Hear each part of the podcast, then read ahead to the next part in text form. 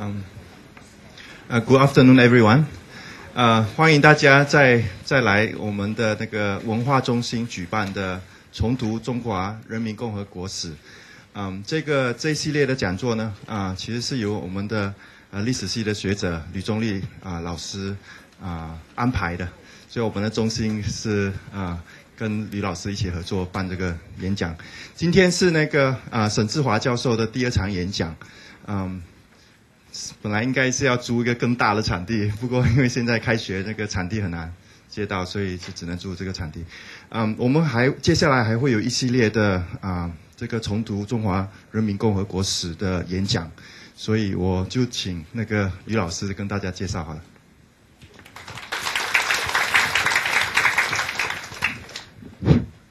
我看到那个于珍珠教授也到了，这个于教授是文化研究中心的前主任。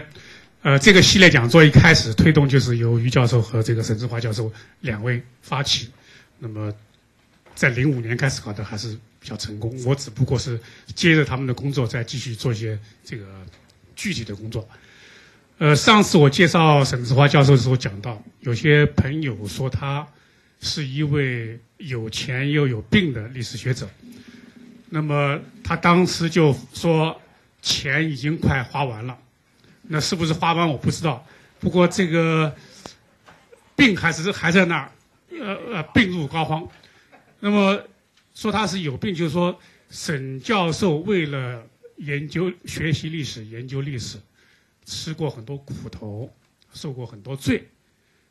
然后呢，他一后来是以一个民间研究者的身份，自己出钱出力，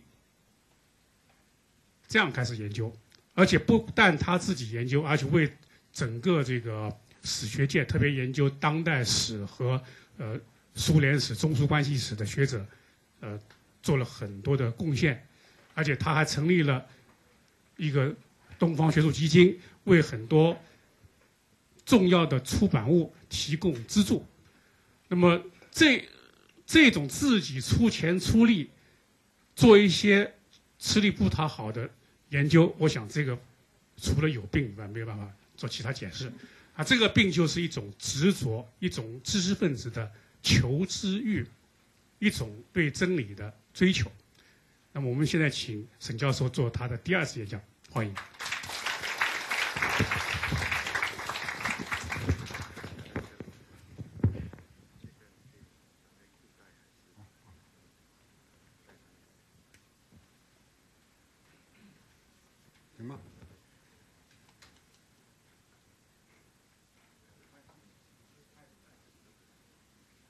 能听见吧？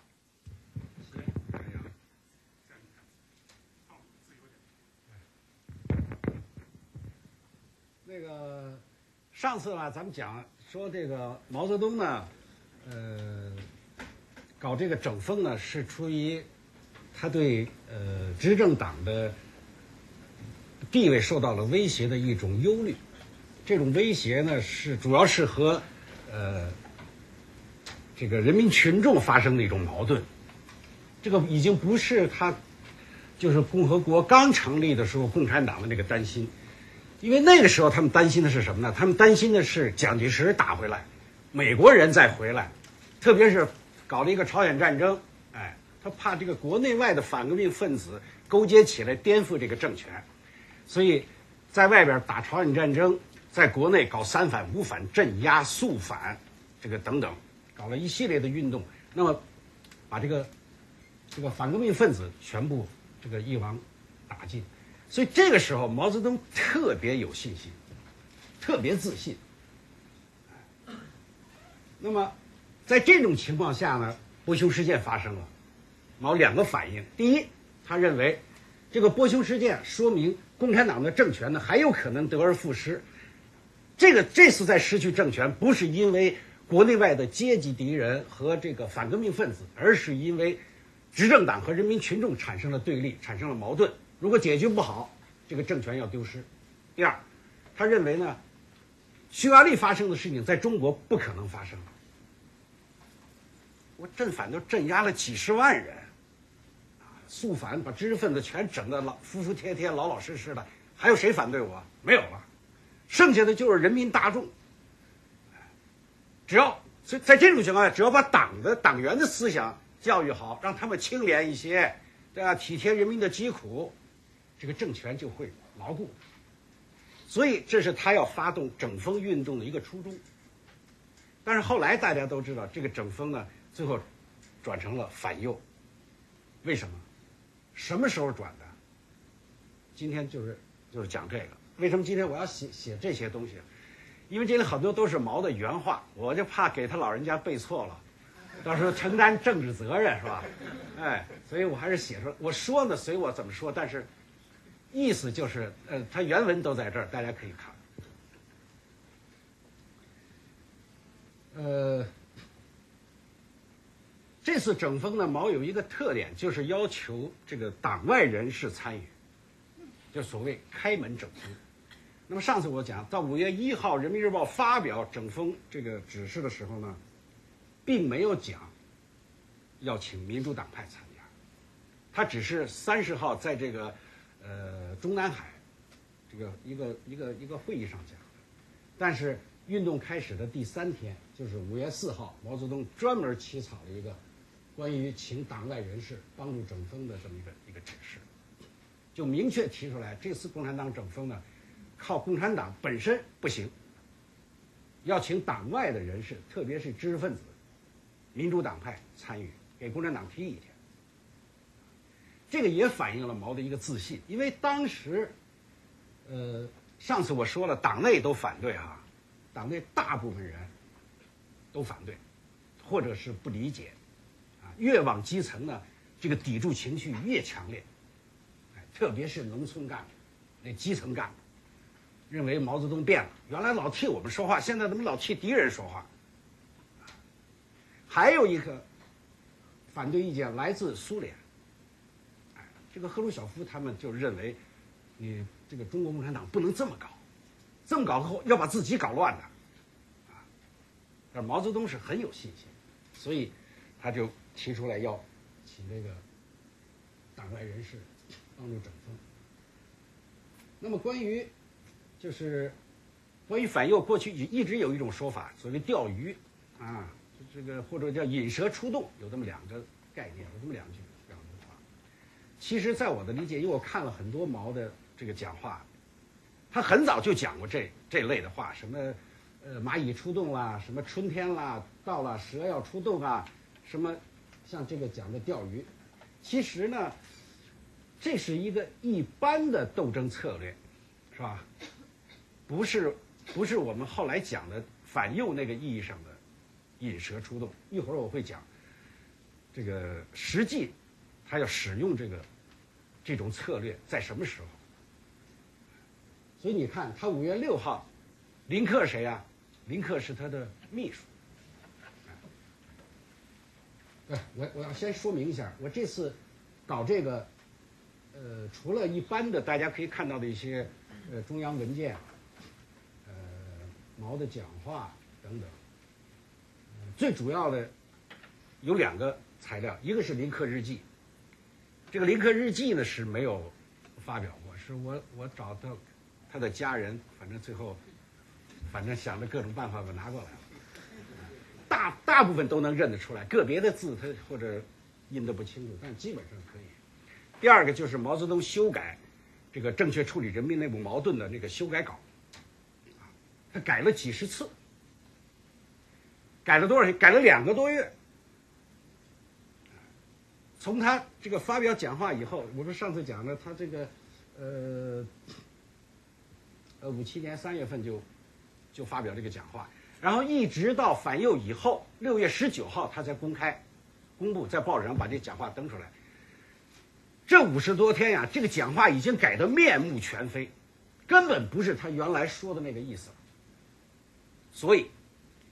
这个改动的过程就是毛泽东思想变化。就什么时候他改了什么哪句话？那我主要想依照这两个线索，我们来考察一下毛究竟什么时候从这个整风要转为反右？因为整风是整什么？整共产党，反右是反民主党派，就把斗争的对象完全转变，啊，所以五五月六号这个你可以看，其实他这句话很调侃，说是钓，因为当时很多人，呃，社会上有这种说法嘛，说你现在老让我们大鸣大放，是不是想钓鱼啊？叫我们都，呃，把话说出来，完了你们，呃，共产党在反击啊？毛的意思呢，他不是这意思，哎，所以他讲了这么一段话，大家可以看。说百家争鸣，啊，是为了钓鱼。他说这看你怎么理解了。说百家争鸣是方法还是目的呢？为了真实真这个认识真理，也可以说是钓鱼吧。不过是钓两条鱼，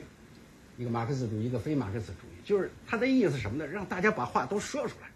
所以他非常开玩笑的说了一句：啊，不仅是钓鱼，还是撒网的。你可以看出来这是开玩笑，并不是说有很多人，因为他在这前这句话一般人没有看到过，但是。呃，他在一月份的时候，我上次讲的是他一月份就说过什么“春天蚂蚁出动”的话，很多人以为毛很早就有这个阴谋，其实不是。所以你看他五月七号这个改改动，他甚至提到什么呢？他说应该把群众闹事看作是特殊情况下教育干部的一种手段，他不在乎群众闹事。当然后来他很在乎啊，这个时候他。他他不在乎，因为这个时候事情还没有发展到那么严重的地步。包括这个五月八号改，也还是，呃，就是充分表现他的自信吧。哎，特别是讲是说共产党力量很大呀，怕的是，这这恐怕得我还是到这儿讲了，我得往下，那个这怎么弄啊？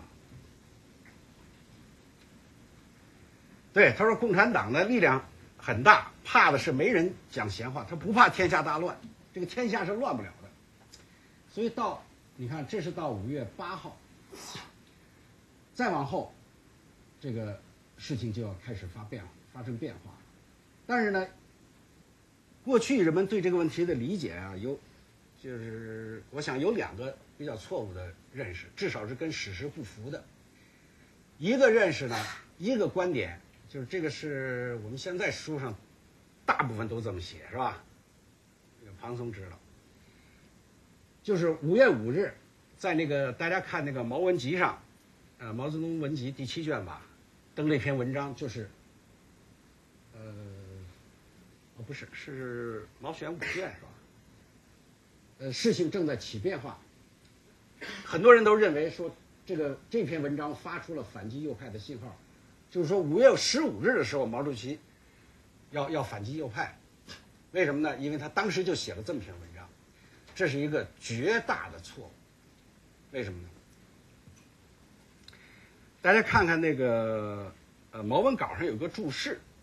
其实那个注释很说明问题。就毛啊，他确实是五月中旬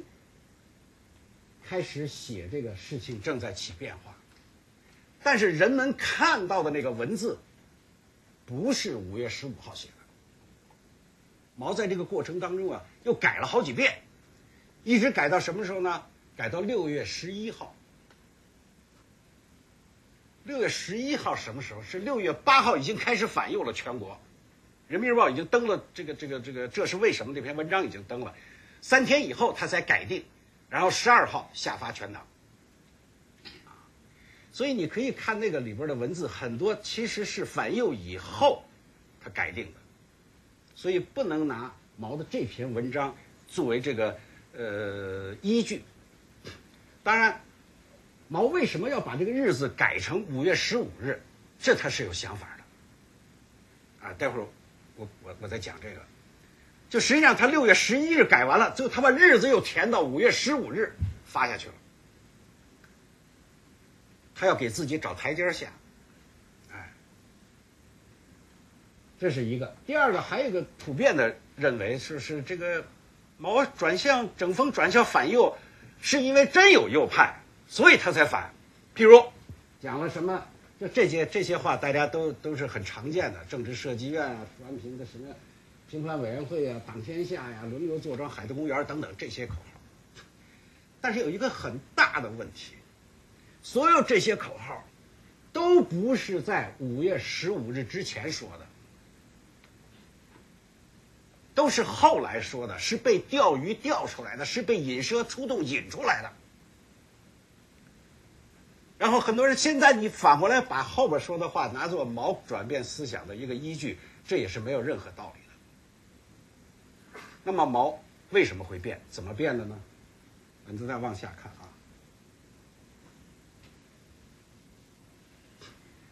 因为啊，这个呃，整风以后呢，呃，李维汉就是就是这个这个统战部啊，召开了一次这个会议，就是民主党派座谈会，这个很出名，而且开的时间很长，那一直从这个呃五月初，这一直开到五月中旬，啊，这个呃，在这个会上啊，请的都是一些各民主党派的知名人士，啊，这个。而且呢，每天的报纸上都有报道，几乎是全文报道，没有任何删节的报道。所以你现在想看看那个当时他们都说了些什么，你就看那几天的《人民日报》，完全清楚。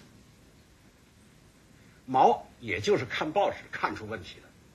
没有什么其他特别呃神秘的东西。那么五月十二号的时候呢，这个时候。呃，毛有就是林林克日记有有一个记录，毛给他这么讲的，说这个知识界啊都起来了，说这个工商界最最神气了，像张乃器、罗荣基啊，什么张伯张伯钧这些人，他讲了一点，他说这个他闻到一点味道，就这些人有取消党的领导的味道。这个话呀，其实针对的就是这个。呃，张伯钧他们提出的，是在校园里头，是不是要党委领导，还是专家治校？当时呢，各大学校都在争论这个问题，很多人都认为，这个学校你党就不要领导了嘛，啊，这个应该学校嘛就是应成立专家委员会，或者你那个党呢，哎，在旁边监督着看着，有什么问题你说一说。那管理学校主要靠教授嘛，你你们。这些党员又不懂得学术，你们怎么管？这个问题其实争论了很长时间。我上次说了，在杭州会议的时候，毛呢都表示觉得这不错，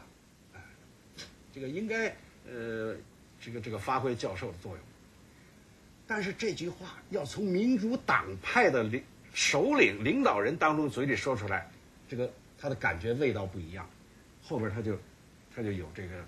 说法了。所以这是一个，第二个呢，他就觉得这个敌视社会主义的情绪有所表。这个敌视社会主义情绪所表露，主要讲的是什么呢？就是在他不是这个给共产党提意见嘛，所以很多人呢就就说了，说你这个共产党啊和民主党派当中有一条沟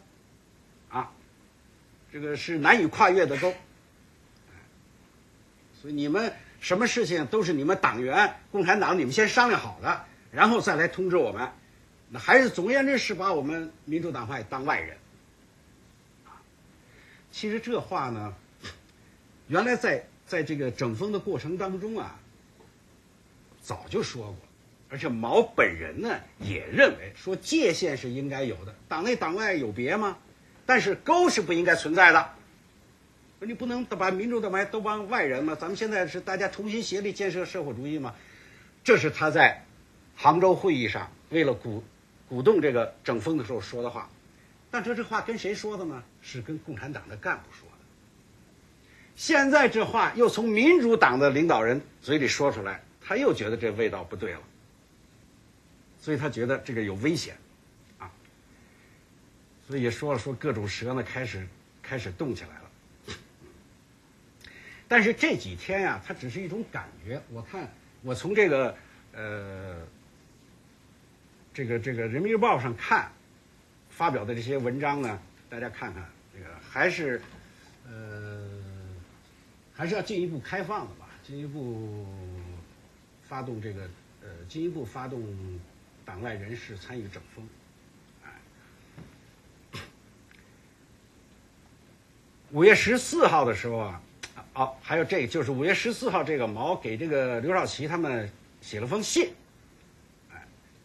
说啊，说这个《解放日报》，因为当时《解放日报》登了一整版的这个呃上海呃学校这个这个呃中小学呃整风的一些一些情况，哎，毛批了这么几个字，说这一整版值得过细一看，不整党啊不整风党就毁，这个就会毁了。很多人认为呢，呃，好像毛在这儿就有警惕，呃，要要让刘少奇他们注意，呃，整风的新动向。其实不然，因为这个时候毛，他一方面对这个民主党派领领袖们的一些发言呢，呃，感觉味道不对，有所警觉；另一方面，他还在推动整风。他给刘少奇的这个这个信，这个批示啊，主要讲的是什么呢？主要讲的是整风是非常必要的，啊，你们都说整风不必要，你们看看这封信，看看人家对共产党都提了些什么意见。其实呢，你仔细看这个《解放日报》这篇报一整版，有一个特点，都是对基层党的干部提意见，什么系主任了、校长了，大多是党委书记，都这个。毛的整风的目的主要就是整整这些基层干部，所以毛说：“你看很有必要，你看提的意见多好。”但是他这两种这个这个情绪啊，到十四号晚上开这个呃政治局常委扩大会的时候，就都反映出来了。反映出来一个什么呢？就是十四号他，呃，就是中共中央发了个指示，十四号政治局扩大呃会议以后，中共中央发了个指示，哎，还有这个十六号连续两天吧，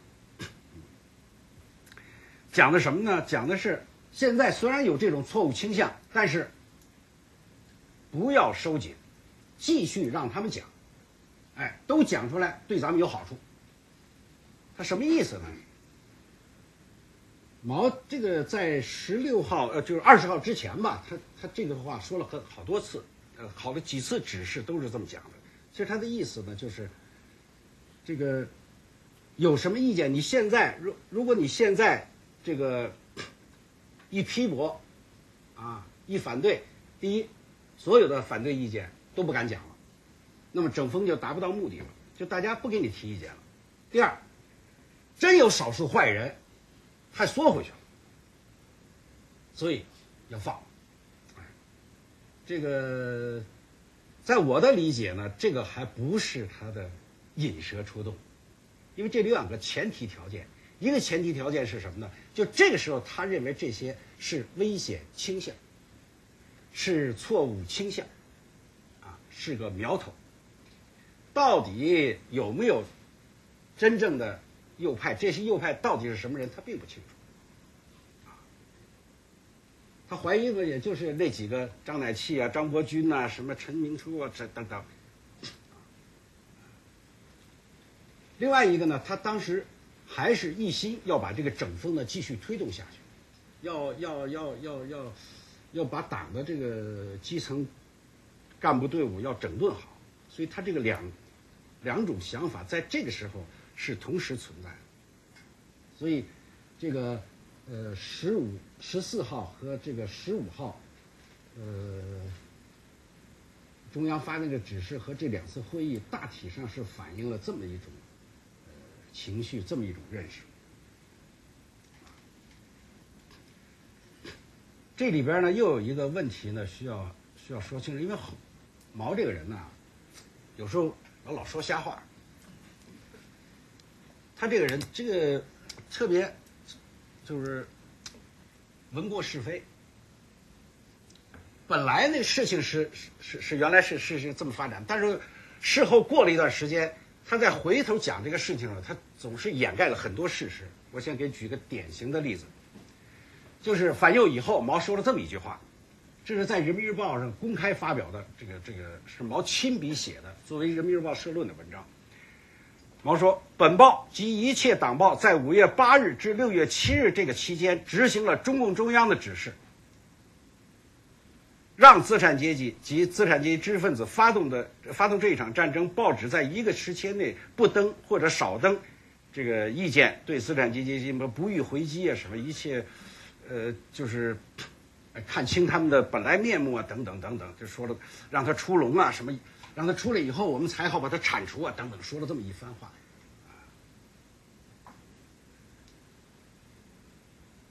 这里头关键一个篡改的事实是第一句话，在五月八日至六月七日这个期间执行了中共中央的指示，错。我现在找的所有的能找到的文件我都找到了，而且我敢判断，在五月十四号之前，中共中央没有任何指示，就是，呃，让他们放啊什么，就是他就是他后来讲的这一番话的这个内容没有。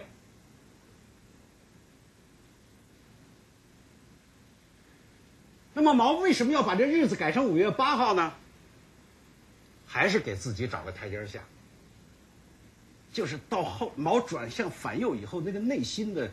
那种苦恼和矛盾，他这个很这个脸丢不起啊。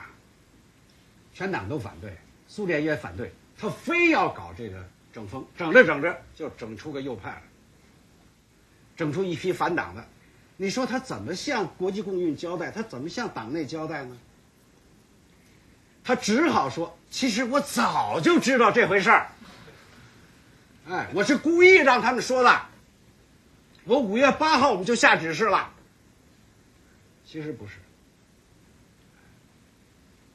所以，所以这个研究毛本人的这个思路的变化呀，绝不能单凭毛本人的讲话。他这里讲话真真假假、虚虚实实、闻过是非，什么东西都有。他有些是真话，但有很多都是假话。啊，他要他要他要他要他要掩饰一些东西，或者呃挽回自己的面子，所以他有他有一些讲话，你要一定要分析，否则的话，这个事情，我觉得为什么反右这个老是弄不清楚，就是很多人太信毛本人的讲话，你这个不能完全用他本人的当时的。是不是当时事后的一些描述来解释这个已经发生的历史现象？哎，否则的话，你一定进入陷阱。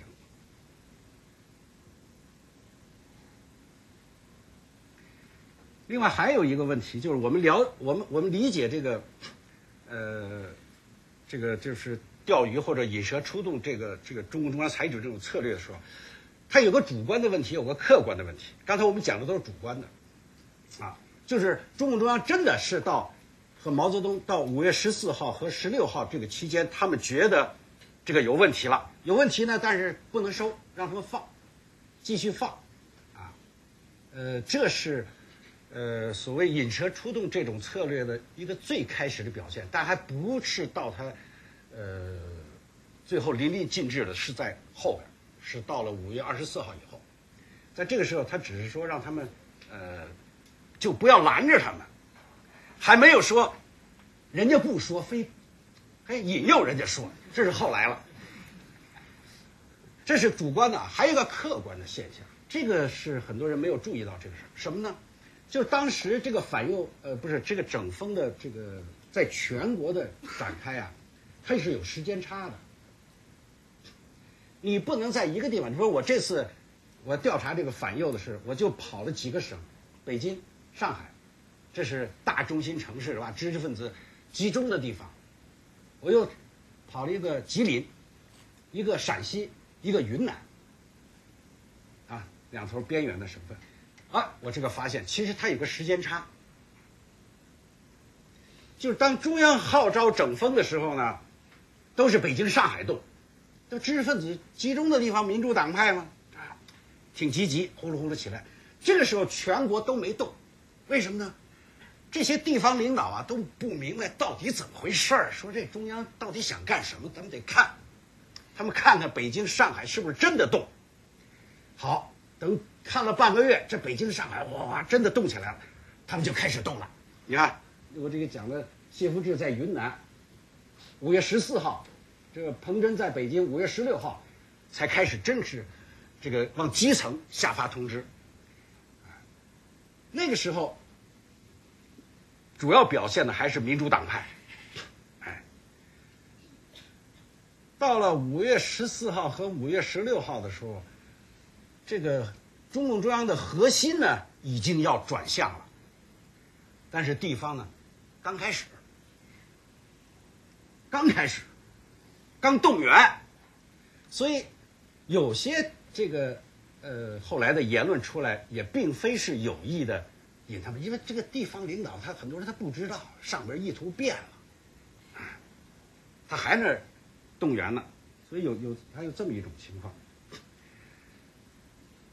那么到五月十六号啊，这个情况就发生了一个比较大的变化。主要是一个什么呢？就是五月十六号，那个、那个、那个、那个、那个、那个民主党派座谈会啊结束了。本来呢，李维汉有个安排，说大家提意见都很好，说回来我们归纳归纳、整理整理，往中央一报，该怎么改就，因为他这个就这个会议提的都是给中央提的意见，不是给地方领导，所以我们通过这个统战部将来跟中央一报，该怎么改改革，该什么吸收大家意见改正，你们就就都回去吧，本来就完了。后来到五月十六号这天，李维汉突然宣布，说啊，正因为这会开得很好，所以要继续开下去。哎，大家还有话没说出来，继续讲。这个时候是毛受益，你这会不能停啊！我这刚要引蛇出洞，你把这舌头放走，那哪行啊？接着说，所以这个会呢又继续继续往下开，而且十五号呢又增加了一个叫工商界这个这个座谈会，就把张乃器这些人又拉进去，原这个这个这波人又加进来了，这这就更热闹了。就是就这个时候，真正的中共中央的引蛇出洞的策略开始了。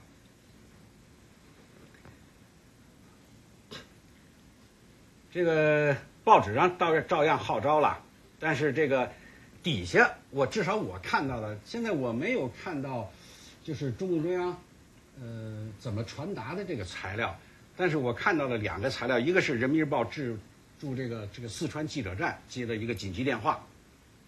啊，一个就是这个呃叫叫文化部呃周扬召开的一个会。呃，人民日报那个那个从那个我看那个材料来看呢，呃，他没有把话说透，只是说中央有新的指示，以后报纸要大量的登右派言论，不得阻拦。啊，这是当时人民日报给各记者站发的一个通知，这是一个比较典型的这个这个呃证据，就是要让右派讲话。那么文化部的这个呢，呃，我只是看了一个回忆录，啊，这个有多大的准确性我我不敢保证，但是它的意思是，呃，周扬跟几个心腹的人说，风向要转，啊，所以这个呢就是，呃，五月十六号，五月十七号发生这个这个到十八号吧。不过呢，这里有一点也要搞清楚啊，就当时他们就中共中央虽然看到问题有危险倾向、有错误倾向，呃，要反击、要要要批评，但并没有把这个事情看得非常严重，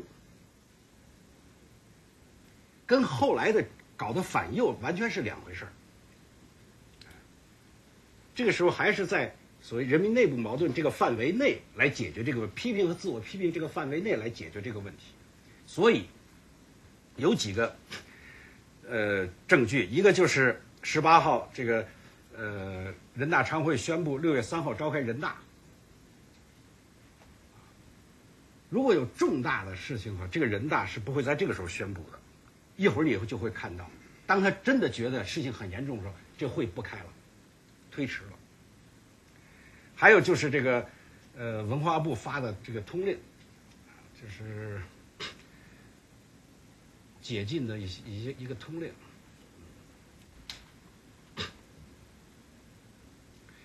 所以五月十九号到二十号，呃，一连串发生的这个，呃，就是连续召开的这个这个呃会议啊，毛的会议，基本上还是延续了这个十四号和十六号的那个精神。哎，因为二十号，呃，中共中央又发了一个又发了一个这个通知，加强对运动领导。哎，其实我看这个意思呢，还是重复，呃，十四号、十五号中共中央那个指示的精神。这里有一个什么问题啊？就当时，呃，北京大学发生了一件事儿，就是五月十九号，北京大学贴出了第一张大字报，然后跟着后边就是就像雪片一样的大字报就布满了校园，然后跟着就呃人大和北大串联，然后整个北京大学生运动就起来了，然后就推向全国，就是学生运动。在民主党派运动之后开始发起，所以很多人这个这个研究反右都认为毛泽东转变是因为五月十九号这个这个北大这个运动，毛泽东开始认为这个性质发生变化。我看不是，为什么呢？他们为什么这么认为呢？因为一个五月十九号发生这这件事儿，跟着五月二十号，中共中央就下了一个下了一个指示，加强对当前运动领这个这个领导。那么，第一，五月十九号，北大贴出了第一张大字报，不错，而且呢，很快就蔓延开了。但是当时毛并不知道这件事儿。你想啊，他在中南海呢，北大发生什么事儿？未名湖发生，他哪知道去？他不得有人给他汇报吗？这汇报就得有时间呢。一会儿你会知道，其实他是二十一号才听说这事儿，所以二十号他并不知道这件事儿。第二，你看这个五月二十号只是这个全文，你能够体会到，呃，并没有对这个事态的估计发生什么变化，啊，他还是。呃，重复了十四号和十六号的那个精神，所以我觉得，呃，我我个人认为呢，呃，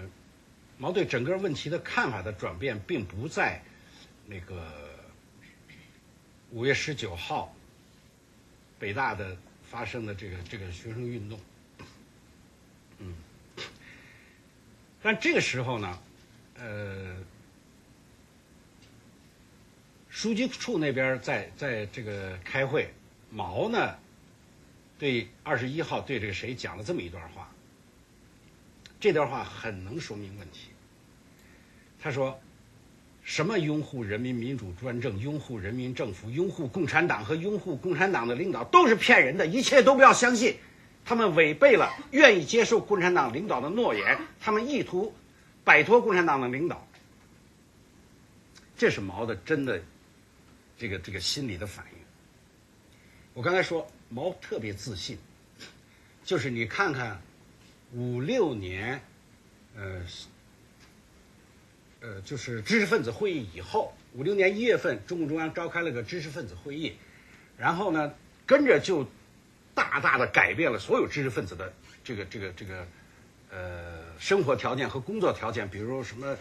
呃，保证六分之五的时间用于学术研究啊！因为原来共产党会特别多，老让人教授开会，人都提意见，好就不开了。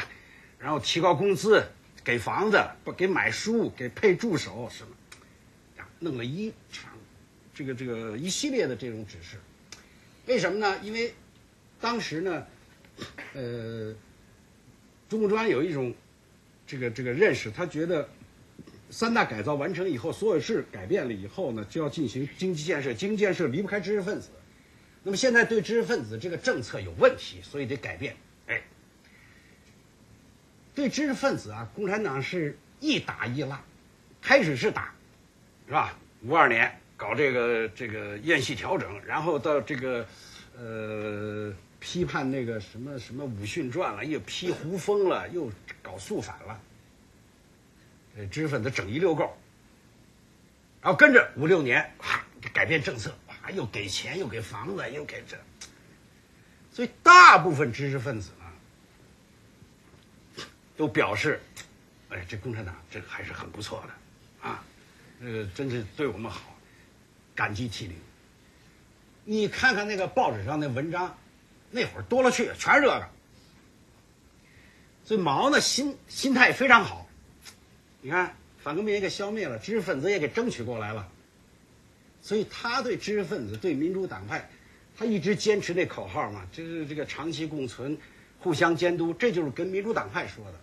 百家争鸣、百家齐放，就是对知识分子说的，啊，叫长期实行这俩口号，很有自信。结果没想到，一开会让人提意见，人家对共产党的领导有意见，对社会主义道路有意见，这都是命根子的问题。所以毛表现出一种非常失望。非常这个，就是有点上骗，这个是个受骗上当的这种感觉，所以他才跟林克说了这么一番话。我相信这个话，呃，是应该能够表示他内心世界的。这个因为不是对公众讲的，是吧？也不是要发表的。但即使在这个时候呢？他并没有觉得这个事情有多严重，因为他还是那种观点，他老认为这都是极少数人。所以你看，他同一天的跟林克的讲话，还讲了两件事一个将来肃反啊，说肃反嘛还要交给非党人士讨论，这跟他后来的做法是完全不一样的。就是当时他还他并没有，他觉得就是几个领导人的。不就是张乃器、张伯钧什么什么什么什么这些人，啊，他不觉得有什么。第二，他就开始讲他的《沁园春·雪》。我想他要真的就是那个，呃，康来胜利后写的那个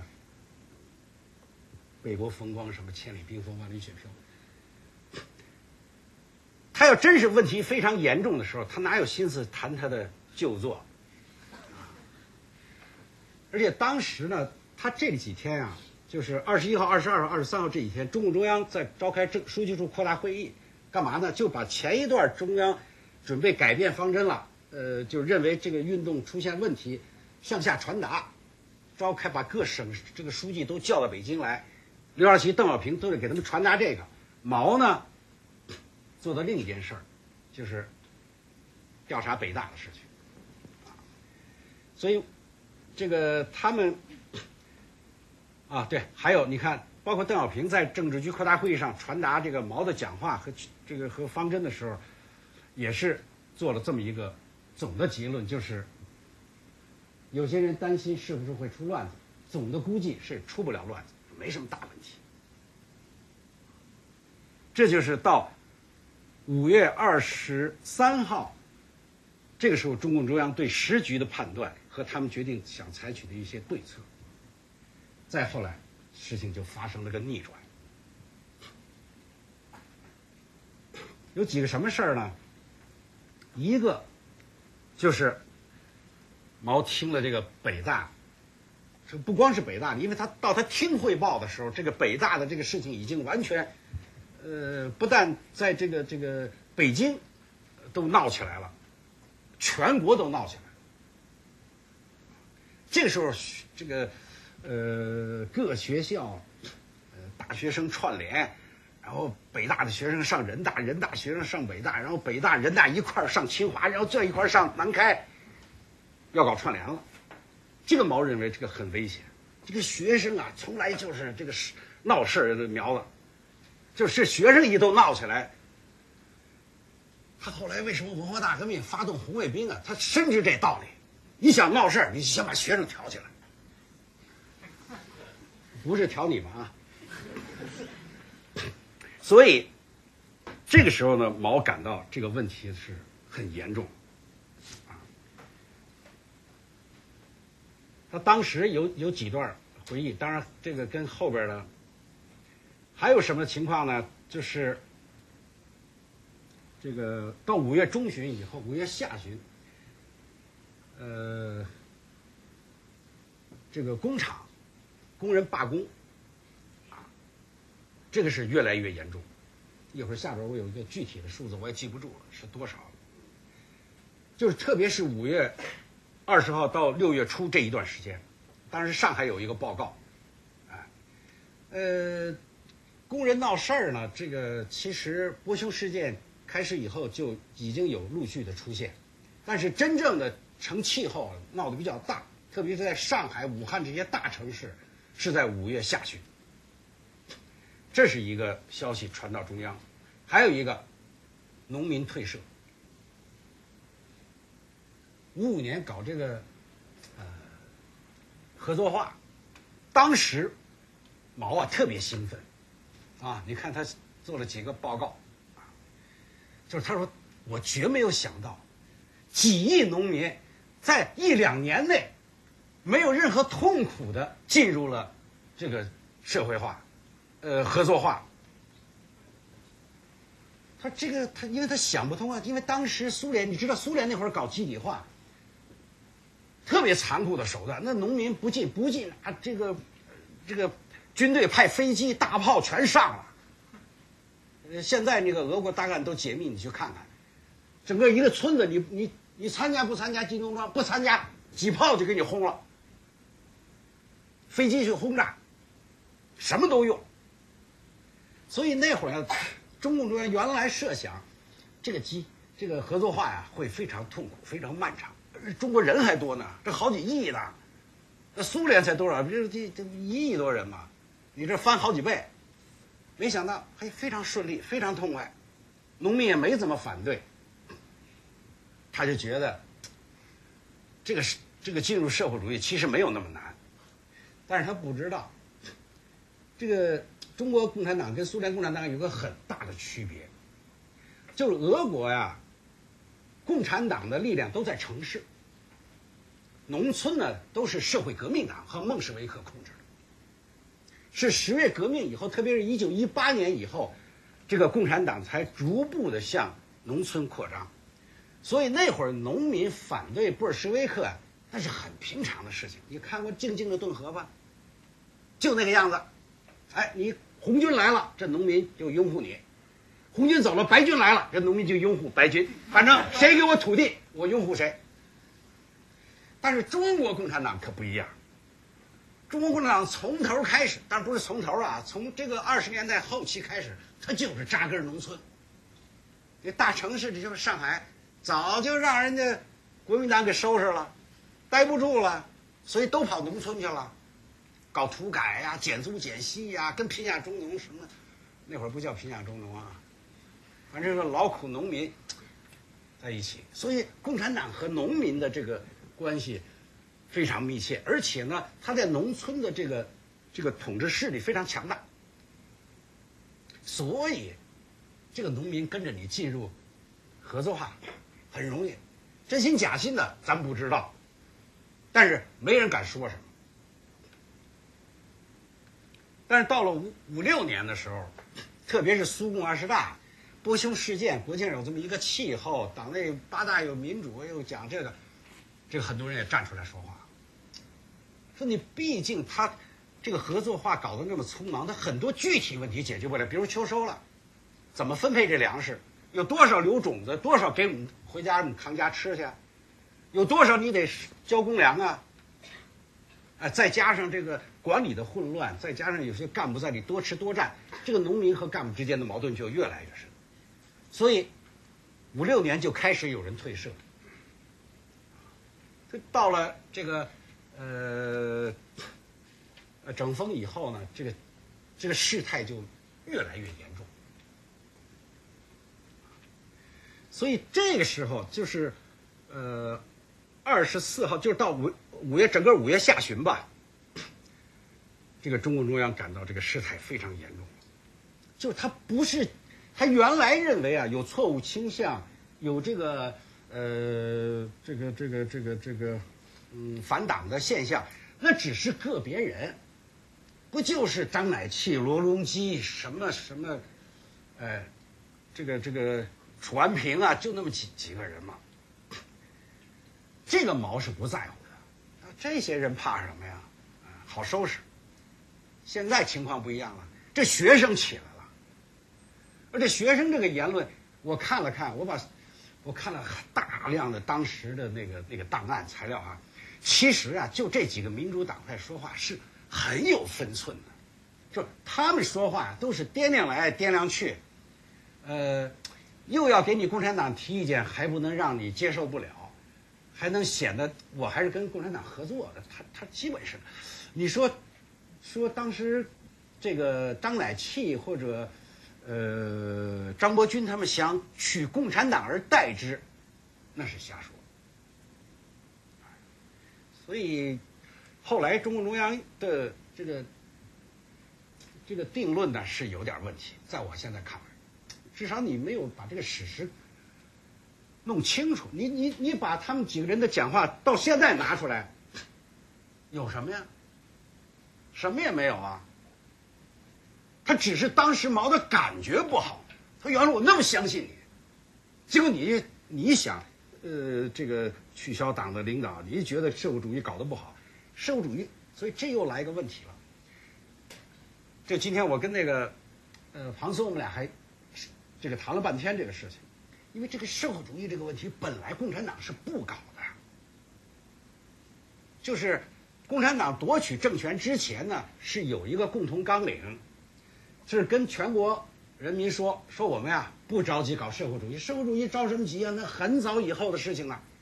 我们先搞新民主主义。这个口号呢，是大家就是各党派都能接受的。但是到了五三年，就朝鲜战争快结束，一五计划要开始的时候，特别是这个呃刘少奇从这个莫斯科回来以后，毛提出来要向社会主义过渡，要搞社会主义。所以他跟着就搞合作化，跟着就搞这个，就是国有化，就是把那个呃工业手手工业什么都商业都收归国有，这是所谓搞社会主义。结果他这么搞了以后呢，开他原来以为大家都很，所以这中国人有毛病，你知道吗？你没收他企业的时候，他嘿特高兴，啊敲锣打鼓，完了回家哭。这共产党呢，以为这个人家大家都欢迎的嘛？这说不是我非要，是那你们都愿意吗？哎，所以他认为我这社会主义搞挺好，但实际上这些民主党派他心里当然明白，就那会儿他不敢说而已。现在你让我说，很多人就说了，说你搞太早了，搞太急了，你这个共同纲领还没实行几年呢，你就把我们的家底儿全没收了，啊。这是最著名的话就是。猪养肥了再宰啊！对，说还没给我们养肥呢，你就杀，你这太急了吧？这毛最不愿意听，所以他感觉很不好。但那毕竟是少数几个人，是吧？现在情况不一样，这学生都起来了，农民也退社，这不都说明我这搞坏了吗？再加上工人在罢工，那问题就更大了。而且特别是学生走出了校园，学生上街了，像南京发生的事情，南京、天津都发生了。就学生上街贴大字报，啊，这个吸引的这个市民啊都来看，这一下这整个社会就要乱了。所以毛这会儿感觉很危险，他不说这个这个匈牙利事件在中国不会发生，他说。看来匈牙利事件在中国也有可能出现。哎呦，他说的更厉害了，他说搞不好又要上延安了，哎，这个是反正那个时候就是对这个呃对这个问题看的是很严重了，哎，比如讲这个啊，对，讲这个清华大学，哎，说这个钱伟长就是纳吉，纳吉呢就是匈牙利那个那个那个那个。后来当总理那个，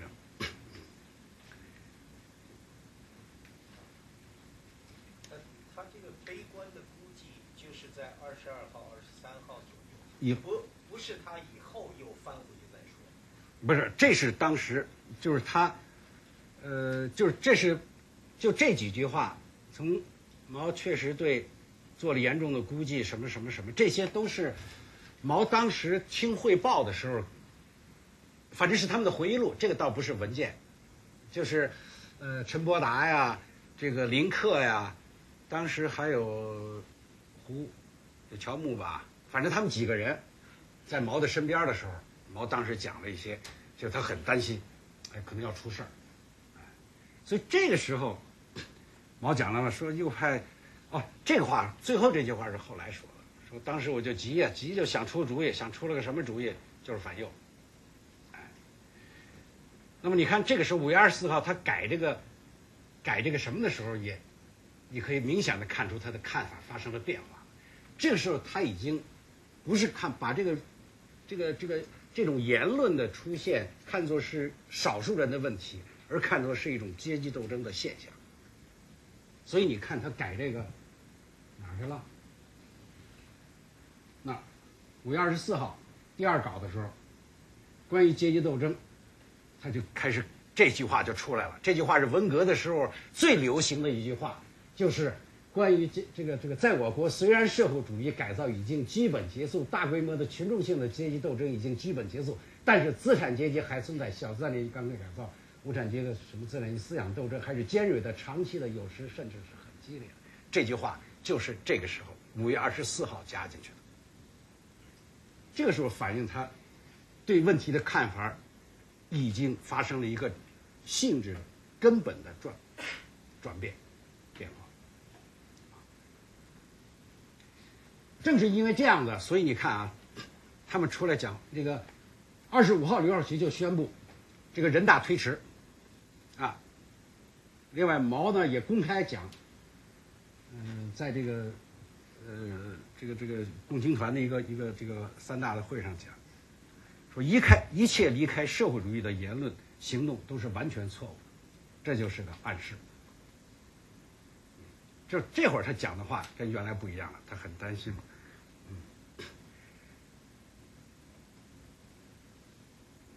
二十五号，你看改的这个，他就对百花齐放，就做了比较大的限制了。啊，这这个这个，呃，因为原来呢，他对百花齐放的理解，原来他是这么讲的，说什么都可以放，香花可以放，毒草也可以放。哎，这不刘少这这个何鲁晓夫还跟他说呢，说你这个毒草怎么能放？说我们这产还来不及呢。现在他不一样，加了六条标准。哎，说什么是鲜花，什么是毒草？我给你六条标准，拿这去衡量去判断吧。其中最主要的就是党的领导和社会主义道路。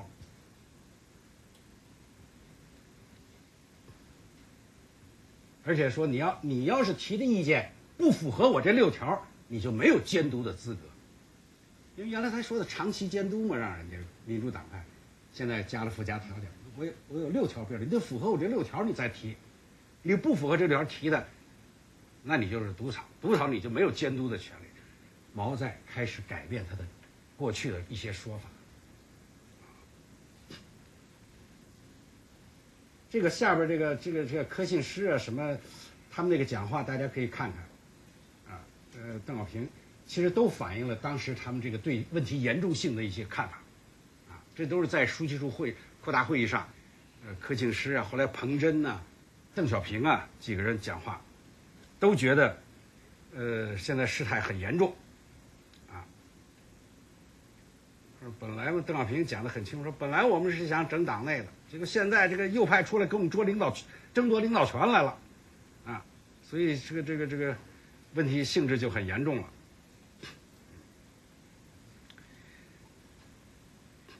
这个时候的策略呢，就真的是开始钓鱼了。你看这个。北京市委这通知是是最典型的，他说：“你看就是这儿，让各大机关说你们要要就是回去都发动这个这个这个这个各层干部啊，让这个党外体检，对知识分子多的几个部门要大放特放，因为钓鱼就得钓他们，那钓谁呀？嗯，所以这个还有后边这个。”呃，民革中央发的指示等等，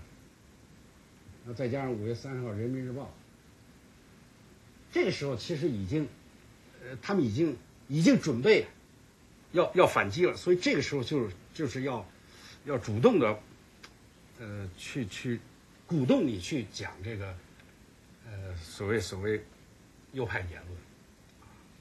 还有的回忆录讲这个，说人大的人大这个就人民大学啊，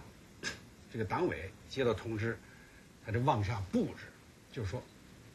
没有几天了，赶快让他没说的，赶快让他们说，再不说就来不及了。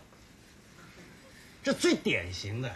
哎，就是人家本来不想说，逼着就说，说完就把你弄成右派。但这个时，这个发生在什么时候啊？这个，刚才咱们看这，其实这个主要就是在五月底这一段，到到六月初，哎，就在这一段。这个，这后边有那个闹事的那个什么工厂什么退社了。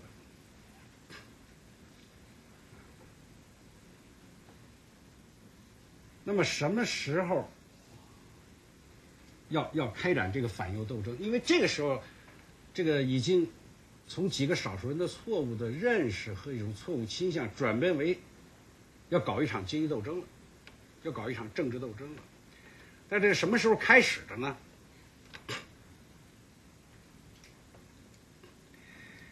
有一个材料，啊，这是就是六月三号啊。李维汉因为要结束了，这个民主党派座谈会说李维汉呢就请示这个毛要不要提这个反右啊，所以周恩来就讲了，说可以提了。就这个时候呢，可以看出来啊，呃，就要包括包括彭真那个传达给这个党的这个这个呃。干部会上传达的这段话，你再看，就是他已经把这个性质点得很清楚了，是吧？就彭真这个，因为彭真呢，他这个他传达这个都是在开完这个中中央这个书记处扩大会议以后向下边传达的。他讲说，当前有两个斗争，一个是党内的思想整风，另一个就是阶级斗争。就这个时候呢，呃，其实已经开始转向，但是还没有。完全放弃说党内整风这个，就是可以看出来这个，就当这个这个变化的过程嘛。那这里边这个时候呢，特别提到了就是要不要在工人、农民、学生当中呢，呃，再出事儿啊。后来中共中央还专门下了个指示，要反右什么，就是学生不要上街，工人当中不要反右。都是怕这个社会发生动乱，啊，就这个时候他已经开始要要要要动手了，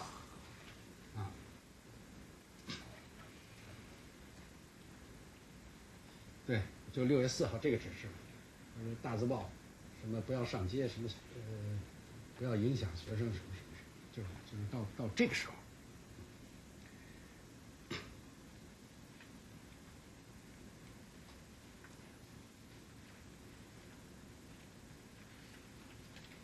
这个六月五号发生了几件事儿，我觉得，呃，就是让毛呢觉得必须要马上开始反右的斗争了。什么事儿呢？当然，一个是这个，呃，啊，就是这个，就是当时啊，这个呃，陆定一呢给了毛一个简报。这个简报就是高等学校整风情况，这个简报里头有一个有一个有一个学生啊，是一个老师啊，反正给这个呃，就写了一封信。这个信里讲了个什么情况？说现在社会上谣言四起，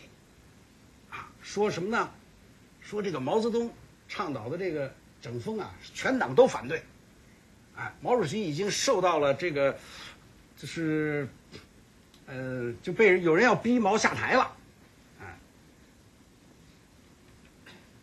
所以陆定一呢觉得这个事儿很严重，说这是不是右派搞的一个大阴谋啊？就跟毛汇报。当然我也不知道毛怎么反应的，但是我看了一个材料，毛当天晚上就召集了公安部部长，这个谈话，是不是跟这事儿有关呢？我猜想可能要调查嘛？因为第二天毛下了个指示啊。说这个简报印发这个这个这个这个呃，这个这个中委，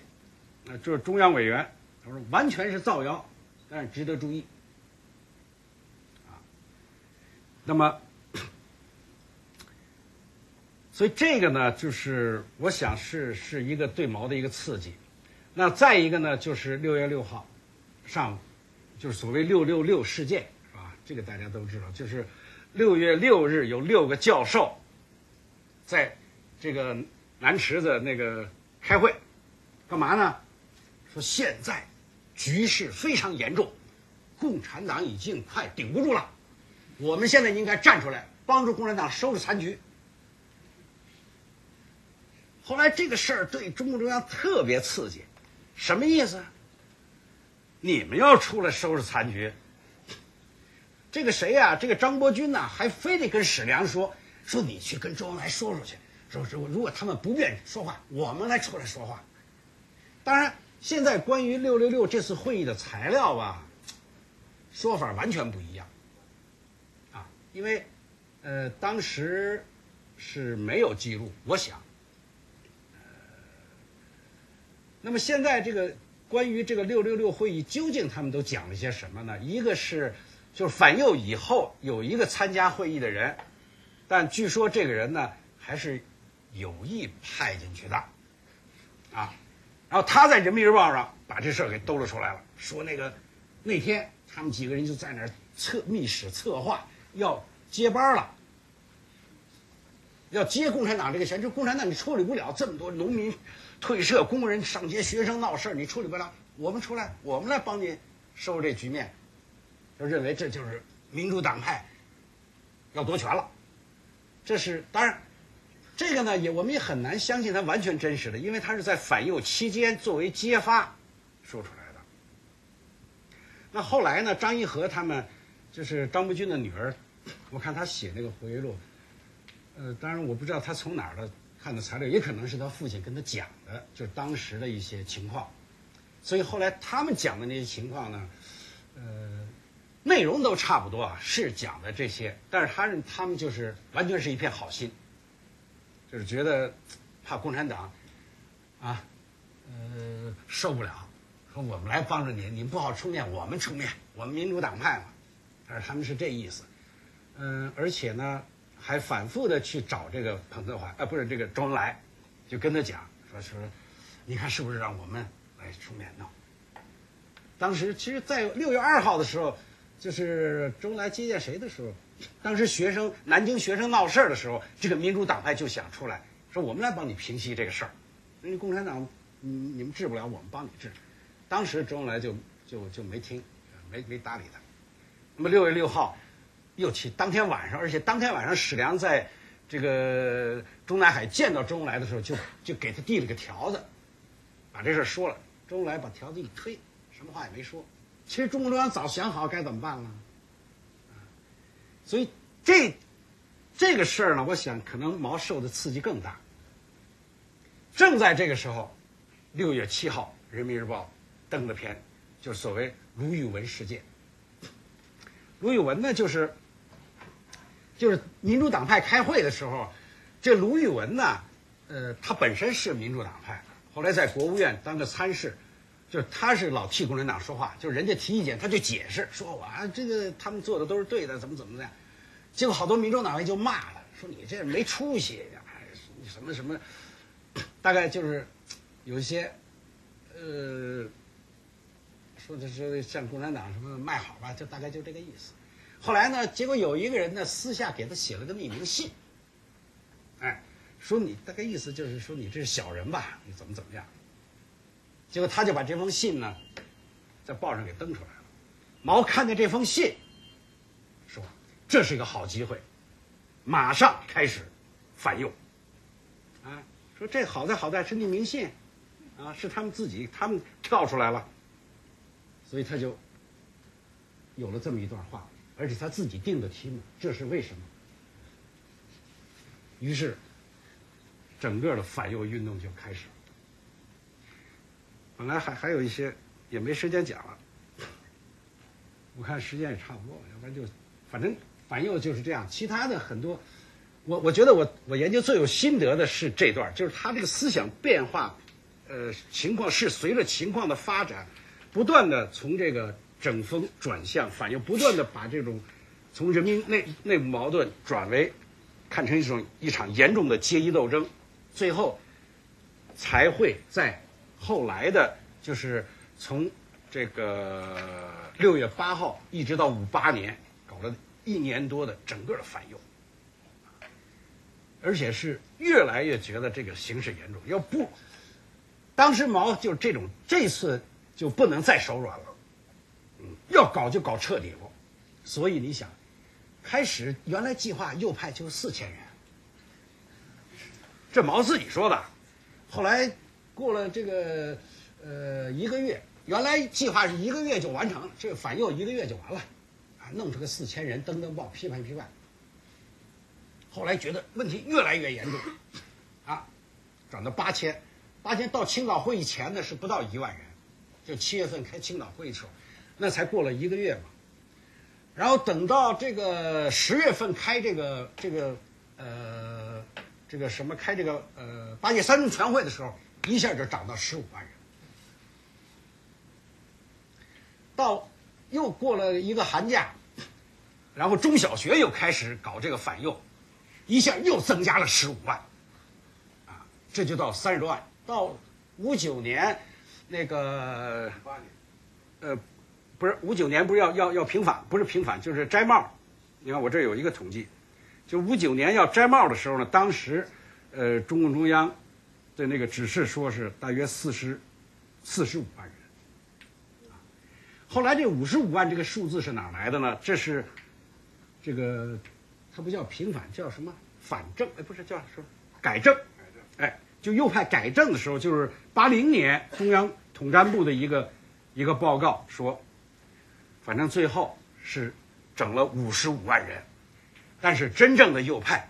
就五个，所以邓小平的一个结论说，反右是严重的扩大化。完了，谢谢。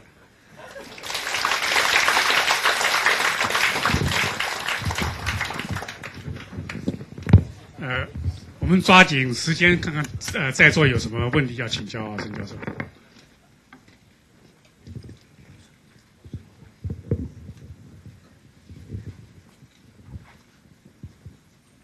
我问一个啊，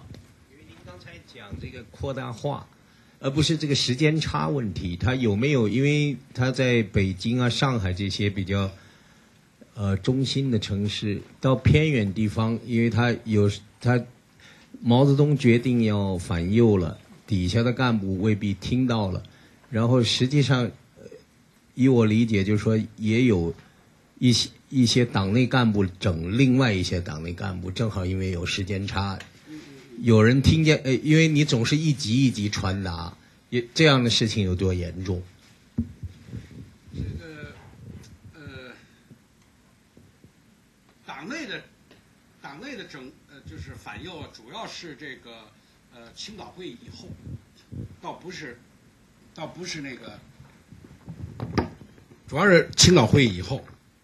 因为那会儿青岛会议提出这个批判温情主义，其实就是对针对党内，因为当时党内的有一批知识分子，知识分子，就是后来你看被打成右派的都是知识分子干部，这个知识分子干部他有一毛病，他同情知识分子，老替人说话，嘿。最后，你就是你，你看温基泽就最典型的，当时在那个呃广播电视局，当时反右的时候都有那个数字的，说你们单位弄个十个啊，你们单位人少点五个吧，啊，一个九个人九个人的单位还摊上一个。温纪泽呢，他就是弄了半天，觉得我们这儿没有啊，没有，你就是，哪能没有啊？中央说有就有，都没有就是你。杨向真也是这样，中央党校当时，呃，杨向真也是说我们这儿没右派，我们这都都是挺听党的话的，跟党走。邓小平说那就是你。结果他们一开党委会说，杨校长平常对咱们这么好，咱不能把他弄成右派啊！算了，让他的秘书当右派吧。后来马秘书就是右派，那个杨宪珍对他特别好，就一直后来关照他。哎，这种故事多极了，你看那书里头有的是。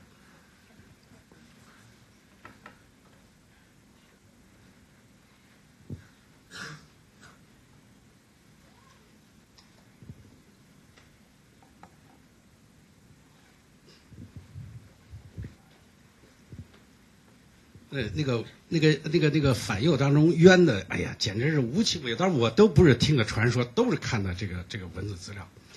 有一个这个呃某县的一个卫生局局长，这个他们县呢有一个退伍军人，朝鲜战争回来的什么几级什么是军功呃获得者，然后历次运动都是积极跟党走，最后也是给他们分了一名额，一个小小的县卫生局分一个反右名额，看谁谁也不像，他人家平常也不说话，一天到晚就是不是看病做手术，最后找他了，说这个黄同志啊，说你这个一向积极跟党走，现在党需要你做右派。他说：“哦，他真的不是，那我一定听党的话，我就当这个右派吧。”后来就弄成右派，哎呦，这一辈子完了。沈教授您好，我想请问您一个问题，就是在您上集讲到，就是说在波匈事件以后，毛泽东和刘少奇对于党应该做出的调整是有分歧的。那怎么解释在五月二十二号前后这几天，呃，他们的态度都那么一致的发生了这种变化？就是他们为什么在五月二十二日以后都把形势这么误判的严重化了？还是这个时候毛泽东已经在党的高层有了足够的权威，他带动整个高层对这个形势做出了严重的估计？谢谢。哦，这问题不错，因为今天中午我跟那个呃我们在一起，还还在讨论这个问题，就是中共中央当时的分歧，我们怎么估计？这个我觉得西方学者有一个很大的误区，他们一直认为就是在中共中央高层存在着这个两条路线的斗争，就是毛毛主席跟刘主席跟这个谁刘少奇也不和，后来毛跟这个林彪又不和，后来毛跟周恩来又不和。其实这里有个很大的误会，刘少奇从来没有反过毛，他对毛的那个忠心不亚于其他任何人，包括周恩来，包括林彪，包括江青。就是他们这些人跟毛的这个关系呢，有点像什么呢？今今天中午我们就是就讨论这个，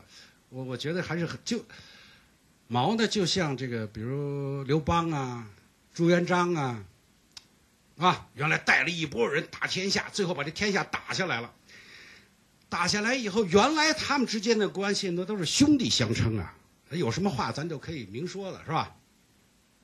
但是天下打下来以后呢，这个他们的地位已经发生了转化，但是他们对这个问题的认识还没有跟得上去。哎，不是兄弟了，那是皇上，你是大臣，你仔细想想，其实很多问题都可以用这个去解释。刘少奇，他一旦知道毛泽东是是另外一种态度，他跟得最快。但是呢，他们这些人又都不是庸庸之辈，他自己都有分分摊一摊工作，他都想把在自己分内把这个事情做好，所以他有他的想法。哎但他提出这，他不是有意的要我刚才，所以上次我说我说他们，呃之间的分歧是他们对这个问题的看法不一致，而刘少刘少奇的看法可能更能代表很很多党员的和党的干部的看法。呃，毛泽东是比较，毛泽东总是比较异端的，他很多想法都是全党这个想不到的，包括朝鲜出兵，这全国全党都反对，就他一人非要出兵不可。哎，包括这个。这个整风反右都是这样的，所以不存在那个就是他们想反对毛的这个想法，他只是不太清楚毛当到底是得揣摩这圣意，他究竟是怎么想的？有时候他就想错了，但他一旦知道错了，他马上改正，跟得很快。五月二十四号就这么回事儿。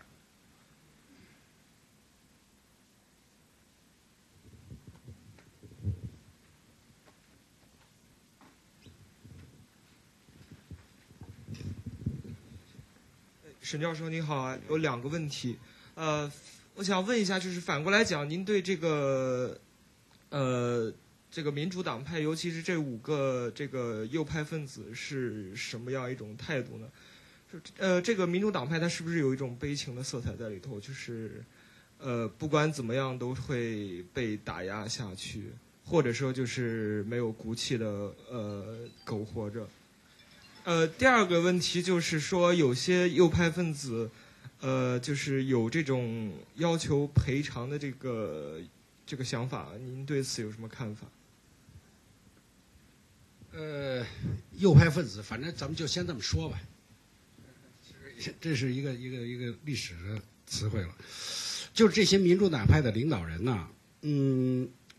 我我看到的材料，我我我和很多人的谈话。给我的感觉是，其实大部分人呢，当时呢，确实认为共产党是唯一可以领导中国进行改造发展的一支政治力量，而他们本人呢，这些人呢，也都想为这个中国的发展和变化做很大的贡献，哎，呃，在有些问题上，他们可能对共产党的一些做法不太满意，希望提出来，希望共产党改变做法。我想。这是问题的核心，不存在，就这些人想取代共产党，也真的没有人。你想，共产党当时几百万党员，你这个这个这个民主党派不过万把人而已，啊，他怎么这个所谓轮流坐庄，他的他的意思其实就是想搞这个多党制嘛，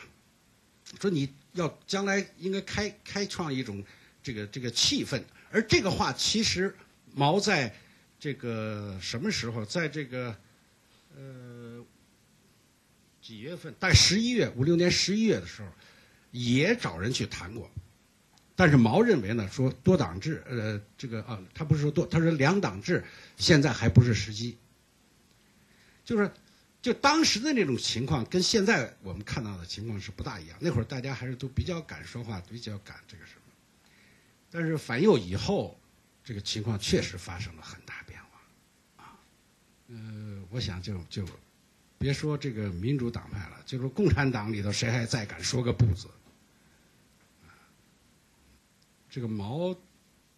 两两次大的运动，一个是延安整风四二年的，一个就是五七年反右，这两次以后确定了毛的一言堂的这种地位。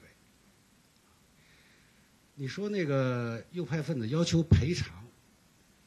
我我我我好像没听到，是什么人？他们找中子部不是找那个统战部去吗？是吧？当然有可能。你想五十五万人呢，他什么要求都会有。嗯。